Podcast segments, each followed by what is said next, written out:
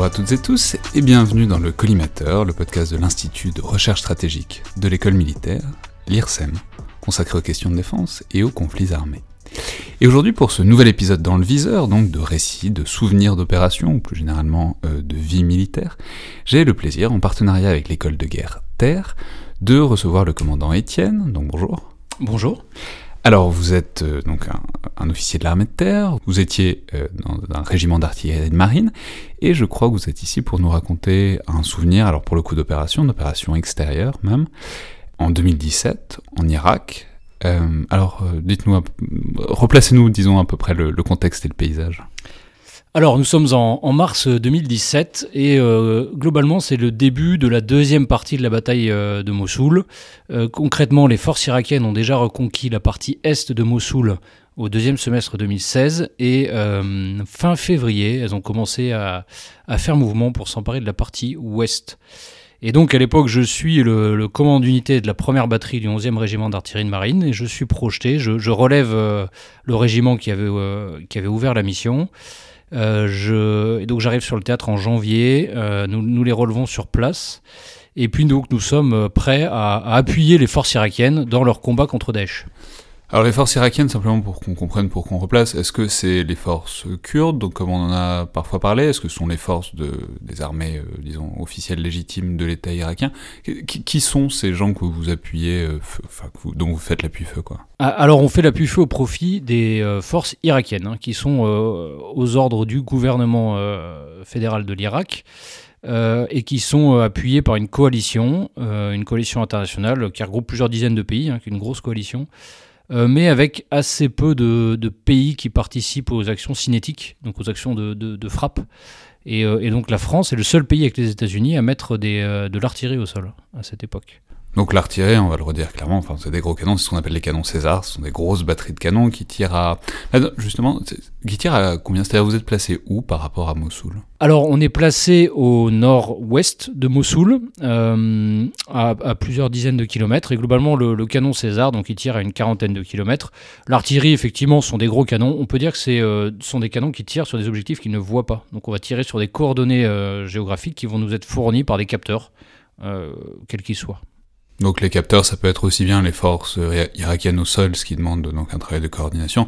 J'imagine que ça peut être aussi des, des, forces aériennes qui viennent euh, faire leur repérage pour vous.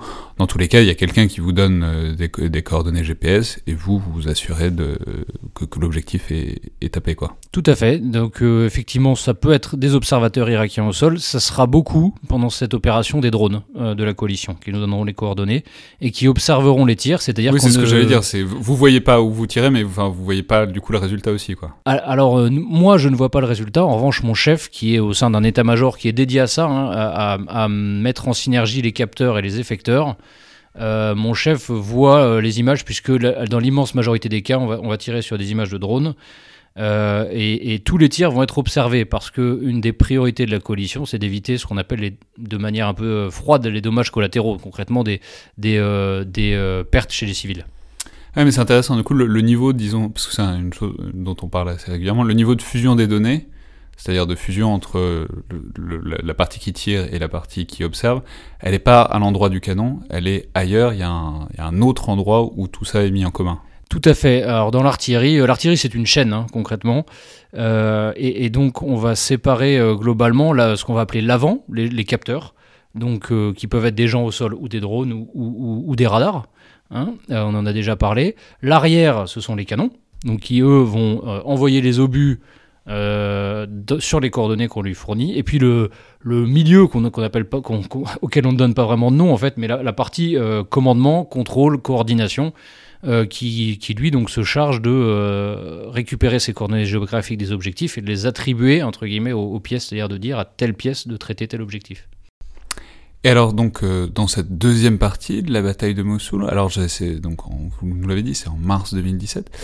Est-ce que alors j'imagine que c'est une journée particulière que vous voulez nous raconter de quoi est-ce qu'il s'agit? De quoi est-ce qu'il s'agissait? Ah, Alors ce jour-là, euh, alors bon, tout d'abord, euh, ce qu'il faut souligner, c'est que le fil des événements, je l'aurai plus tard, hein, puisque dans le dans le feu de l'action, et, puis encore une fois, moi je suis à l'arrière, je tire sur un objectif que je ne vois pas, j'ai assez peu d'informations le jour J.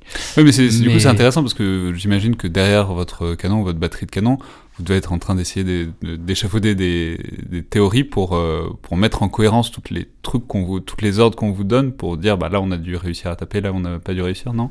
Alors non, pas vraiment. Globalement, on essaie d'appliquer. On est, en fait, on essaie d'être le plus rigoureux possible. L'artillerie, encore une fois, c'est une chaîne. Je l'ai déjà dit. Et, donc, dans une chaîne, les sources d'erreurs peuvent être multiples et peuvent s'additionner. Donc le but, c'est d'être extrêmement rigoureux, d'avoir un dialogue euh, le, plus procédurier possible avec euh, tous les éléments de cette chaîne pour éviter les erreurs. Donc en l'occurrence, le, jour J, on essaie d'être le plus procédurier ah, vous voulez possible. dire que moins on parle, euh, moins on a une conversation large et ouverte, et, euh, et moins il y a de risque d'erreur et d'interprétation. exactement, tout à fait, tout à fait. Et, et puis les échanges sont très numérisés hein. aujourd'hui. il y a beaucoup de choses qui se font par ordinateur, mais, mais là aussi, une, une erreur de frappe humaine est, est, très rapide, donc il y a aussi un dialogue qui s'installe et, et qui doit être le plus normé possible. Et donc ce jour-là, on me. Euh, donc on, est euh, le, 13 mars matin, on me demande de préparer un tir, donc je, mon, poste de commandement batterie euh, demande au César de se mettre en place, puisque les canons ne sont pas en permanence prêts à tirer, la, diffusion du terrain ne le permet pas tout simplement. donc les canons vont se mettre en place et on nous demande de préparer 72 obus. Donc donc c'est une conso. Alors pourquoi c'est exceptionnel au sens propre du terme? Parce que c'est une consommation qui est énorme. Euh, dans, notre contexte actuel, dans notre référentiel actuel. Aujourd'hui, on est habitué, enfin moi, jeune officier, j'ai fait des conflits de, contre-insurrection où euh, globalement l'ennemi c'est un, groupe d'insurgés très fugaces, etc. Euh, on, va tirer 6-12 obus et, rarement plus. Et là, on me demande, on me demande donc 72 obus. concrètement, c'est des choses que qu'on imaginait plus tirer quand on se préparait à, à, faire la grande guerre patriotique face au pacte de Varsovie. Et donc, euh, donc 72 obus, euh, bon, on est surpris, mais on ne réfléchit pas. Hein, et là, il faut les préparer. en l'occurrence, déjà, vous les avez Alors, on les a, on les a. Euh, ils sont, en l'occurrence, ils sont prêts, ils sont déconditionnés. On a mis la fusée sur l'obus, parce que la fusée, c'est en quelque sorte le détonateur. Donc, quand, quand, vous transportez les munitions, vous n'avez jamais le détonateur sur l'explosif, évidemment. donc, donc on, a, on a globalement, j'avais fixé à 100, on a 100 obus qui sont prêts, hein, donc il n'y a, pas de problème. ces obus, il faut quand même les acheminer du, petit dépôt qui est sur le champ de tir, euh, enfin sur la, position de tir jusqu'aux pièces. Donc ça, c'est à mes soldats de, le faire. Euh, ce, qui, ce, qui, prend un peu de temps, mais bon, globalement, on est prêt. Et puis, quand l'ordre vient de, tirer, on tire sans aucun problème. Mais alors, ces 72 obus, vous les tirez euh, tous au même endroit ou, vous avez plein de cibles différentes? Enfin, c'est-à-dire, pourquoi 72 obus? Est-ce qu'il y avait un gros une grosse cible ou est-ce qu'en en fait il y avait beaucoup de cibles qui vous ont échu à vous en très peu de temps? Alors justement, ça, ça euh, j'ai ensuite refait le film a posteriori. Donc en fait, ce qu'il s'est passé dans ce jour-là, la veille, l'armée irakienne s'est emparée d'un petit village qu'ils ont perdu dans la nuit. Daesh a fait une contre-attaque et a repris le, village. Et donc au petit matin, l'armée irakienne s'apprête à remonter, reprendre le village à nouveau. ils savent qu'il n'y a pas de civils dedans. Et donc, ils demandent à ce qu'on matraque le village avant bah, pour, pour s'éviter des pertes, hein, tout simplement, et, que, que, le combat ne soit pas trop dur. Et donc, on va tirer 72 obus pour plusieurs raisons. Premièrement, on sait que l'ennemi est nombreux, c'est globalement le volume d'une section, hein. euh, donc quelques dizaines de, de, de, de soldats ennemis, euh, qu'ils sont dans des bâtiments, donc ils sont dans une position qu'on va appeler durcie. Euh, et puis on va. Ils sont pas dans des petites maisons. Euh, enfin, voilà, qu'il faut, il faut quand même percer euh, du béton, quoi. Exactement, exactement. Ils sont protégés. et puis, et puis on, va en tirer un certain nombre parce que l'artillerie n'est pas une arme qui fait des coups au but. Donc l'artillerie, il y a une dispersion balistique qui est normale, qui, est due au, au fait que sur une trajectoire de, longue de plusieurs kilomètres, aucun obus ne, ne, subit exactement les mêmes forces et donc n'arrive exactement au même endroit. Oui, parce que rappelons que c'est la différence entre un obus et un missile, qui est que l'obus n'est pas guidé. Euh, Exactement. Alors, enfin, en tout cas, il n'a pas de propulsion en cours de trajectoire. Voilà. Voilà. Et donc, c'est-à-dire que vous euh, pouvez pas mettre un coup de booster pour corriger à gauche ou à droite si jamais il part pas exactement au même endroit. Donc euh, un coup de vent forcément risque de le déporter. Alors exactement. Il existe des munitions de précision. En l'occurrence, nous on n'en a pas. Et, euh, euh, et, donc, euh, bah, en fait, on va tirer des obus pour que ça. Et en fait, la dispersion, elle nous arrange dans ce cas-là, puisqu'elle permet de, que les obus tombent sur une surface. Et donc, cette section de quelques dizaines de soldats ennemis, elle est dispersée dans le village, effectivement. Et donc, en, tirant ces 72 obus, et ben, on, va, on va avoir des obus qui vont tomber globalement sur tout le village et on va pouvoir neutraliser la section ennemie. Et donc, permettre aux Irakiens de reprendre le village sans, sans subir trop de pertes. Voilà, donc nous tirons 72 obus. Euh, mais alors ça prend combien de temps de tirer 72 obus Alors écoutez, euh, une, pièce bien entraînée, euh, elle met 10 à 15 secondes entre deux coups. J'ai quatre pièces qui sont en train de tirer. Euh, voilà, donc quatre coups toutes les 15 secondes. Euh, bon, ça, prend un certain temps, ça prend plusieurs minutes. Surtout que quand on tire beaucoup, eh ben, on va avoir des petits incidents qui prennent qui sont pas longs à régler, mais, euh, mais qui peuvent rapidement prendre une ou deux minutes à régler, etc. Donc, oui, on met, on met une dizaine de minutes pour tirer tous ces coups. C'est un effort qui est très intense hein, pour, les soldats, puisqu'il y a comme une partie de manutention manuelle à faire pour des obus qui pèsent 45 kg chacun donc il faut les charger. Euh, donc il faut, voilà, il faut les charger, exactement. Et puis il faut les charger vite, hein, parce que pour tirer en 10-15 secondes, il faut, euh, il faut que l'équipe soit très rodée, que les gestes soient très automatisés, et puis qu'il y ait pas de, qu'on ne traîne pas. Alors, euh, question complètement idiote de la part de quelqu'un qui qui s'est jamais retrouvé devant une batterie César, mais ça, ça, ça, chauffe pas à un moment? Enfin, c'est pas parce que le problème c'est que tout ce qui est en métal chauffe, spécialement quand, quand on tire des choses. Donc il y a, J'imagine que c'est une problématique à gérer aussi. Alors ça, chauffe, on n'a pas de, on n'a pas vraiment de restrictions à ce sujet et euh, bon l'acier euh, du, tube c'est un acier d'excellente qualité, hein, de, de, qualité vraiment hors norme, enfin hors norme, donc euh, donc pas de problème. en revanche effectivement à la fin à la fin du, du tir, puisqu'en fait on, retirera 72 autres coups derrière, donc 144 en tout. Euh, je, vais, vais sortir de mon poste de commandement de batterie, voir les canons rentrer, et euh, effectivement, je vois les, tubes qui fument et la, peinture qui cloque sur les, tubes. C'est quelque chose que j'imaginais pas voir. Euh, voilà, et donc on, va nous redemander de tirer 72 autres coups. Je pense que les Irakiens sont, sont très contents d'être appuyés. il faut se remettre dans le contexte. Hein. la première partie de la bataille de Mossoul, ils ont eu énormément de pertes. Ils sont face à un ennemi qui est très accrocheur qui est, euh, qui, est très intelligent, hein, qui, a des systèmes de défense avec des pièges, avec des, avec des tunnels pour passer derrière l'ennemi, avec euh, bon. Euh, c'est une bataille qui est très très dure pour les Irakiens et, donc là ils voient, ils voient de l'artillerie qui, qui va leur prémâcher le travail, ils sont très contents donc ils redemandent 72 coups supplémentaires et puis au final on apprendra par la suite hein, qu'ils sont rentrés dans le village sans opposition concrètement et donc, donc on, a, on, a, on a bien fait notre travail ce jour-là. Voilà. Et euh, oui, donc vous, en fait, vous, sur le, disons à l'arrière, tout ce que vous pouvez savoir, c'est qu'on vous demande de retirer 72, donc ça doit pas, le travail doit pas être fini, et à la fin on vous demande plus, donc c'est que c'est que c'est bon quoi. C'est, vous, vous interprétez les signes. Oui, voilà, on interprète et puis ensuite on attend. Euh, alors c'est, c'est euh, une, notre souci permanent, c'est la précision dans l'artillerie, précision toute relative, mais, précision tout de même. Et donc, ce qu'on attend surtout, la première chose qu'on attend, c'est de savoir qu'on a bien tiré en place, enfin qu'on n'a pas tiré à côté. Et donc, ça, on le sait vite, puisque quand on nous redemande les 72 coups supplémentaires, on nous les redemande sans corriger le tir. Donc ça, on, sait qu'on est en place. Et puis, euh, et puis en revanche, on, attend ensuite euh, qu'on nous dise ce qu'on a fait c'est-à-dire quel effet tactique on a produit, comment on a aidé les, troupes de mêlée devant à, remplir leur euh, mission? Euh, c'est important parce que, euh, ne, serait-ce que pour donner du sens à, ce qu'on fait, c'est quelque chose, c'est concrètement une des, tâches importantes du chef, je pense, c'est donner à sa troupe le, sens de l'action en cours. Et donc, euh, donc voilà, ça permet d'expliquer de, pourquoi on fait notre boulot et puis, pourquoi on s'impose beaucoup de choses. Parce que pour arriver à ce résultat, on s'est beaucoup entraîné avant pour être très procédurier, rigoureux, pas avoir d'erreur. Et puis pendant l'opération, on passe 4 mois à être euh, toujours à, être dans la disposition intellectuelle de pouvoir tirer en moins de 10 minutes. Et donc bah, derrière, c'est beaucoup de, de mécanismes. et, ça vous arrive souvent?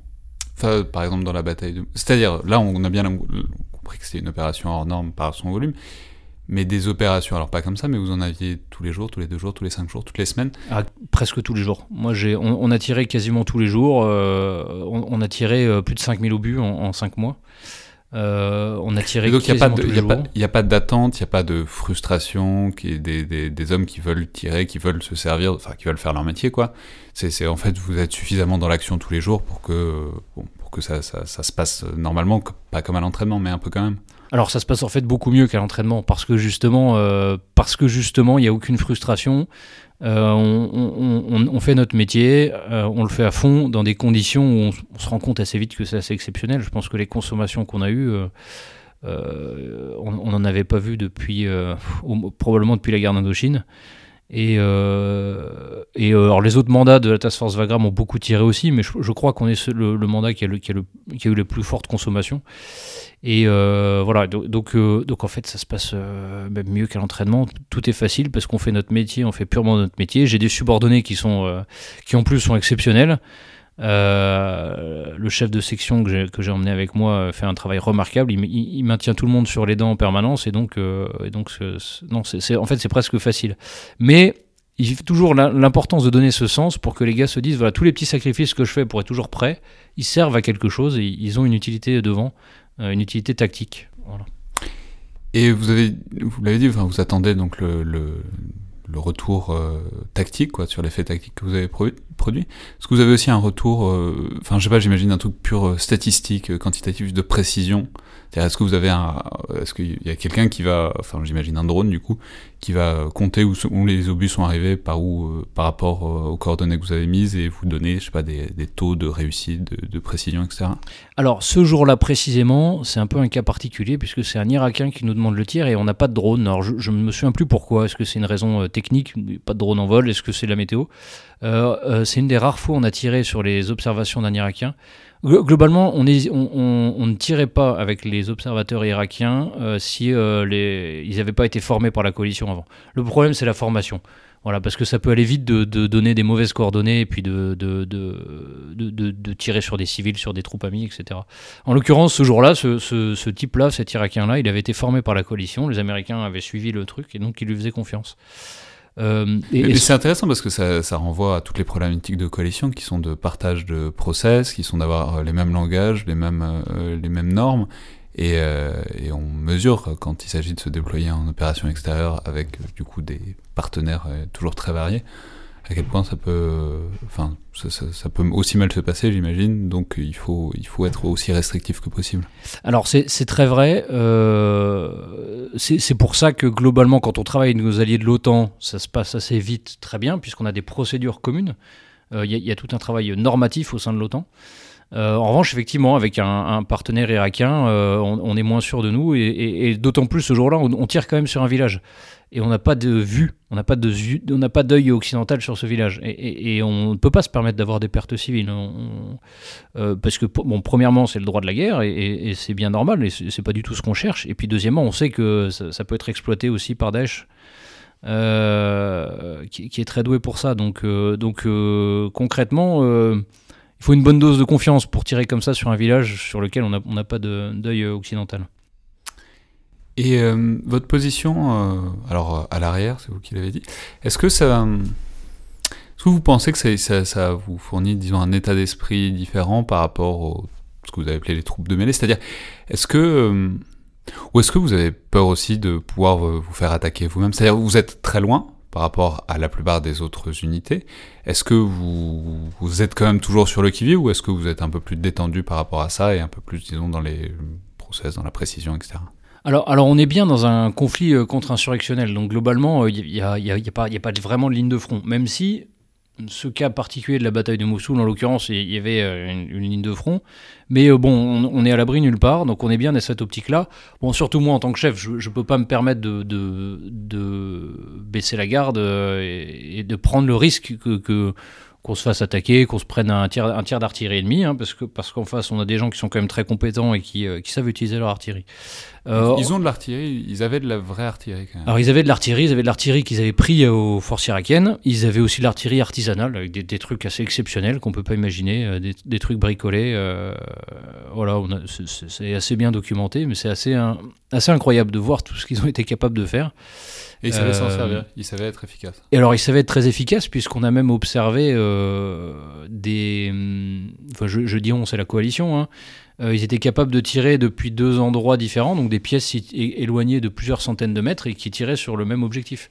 Et, avec des, et synchronisées donc, dans l'espace et dans le temps. Donc des, des, procédures qui se font pas comme ça. Donc il y avait euh, de la vraie compétence en face. Et alors donc on, bon, on, doit rester sur le qui-vive. Et, c'est plutôt comme ça euh, qu'on a l'habitude de travailler en Afghanistan. À partir du moment où on sortait des bases, il fallait quand même être extrêmement prudent. Euh, en revanche, sur cette opération-là, on est derrière les lignes des forces kurdes, hein, qui, avant que les forces irakiennes arrivent dans la région, ont quand même repoussé Daesh sans aller jusqu'à Mossoul. Et, euh, et en, une fois qu'elles ont repoussé Daesh, elles ont, elles ont établi une sorte de ligne de fortification, bon, un remblai hein, concrètement, avec des postes d'observation et des postes de combat. Et on est dans une, globalement dans une ambiance plutôt de, de sécurité. Euh, qui, est rassurante. Mais, mais on bon, baisse pas la garde, hein, globalement. oui, enfin, euh, par ailleurs, s'il y a de la contre-artillerie, enfin, s'il y a de l'artillerie ennemie, c'est pas le remblai qui va vous protéger a priori. Et exactement. Et puis, et puis au final, les tirs les plus proches qu'on fera de notre position sont, sont à 5-6 km, donc bon, ça, ça, se fait vite quand même. Donc euh, voilà. Merci beaucoup, commandant Etienne. Merci à vous.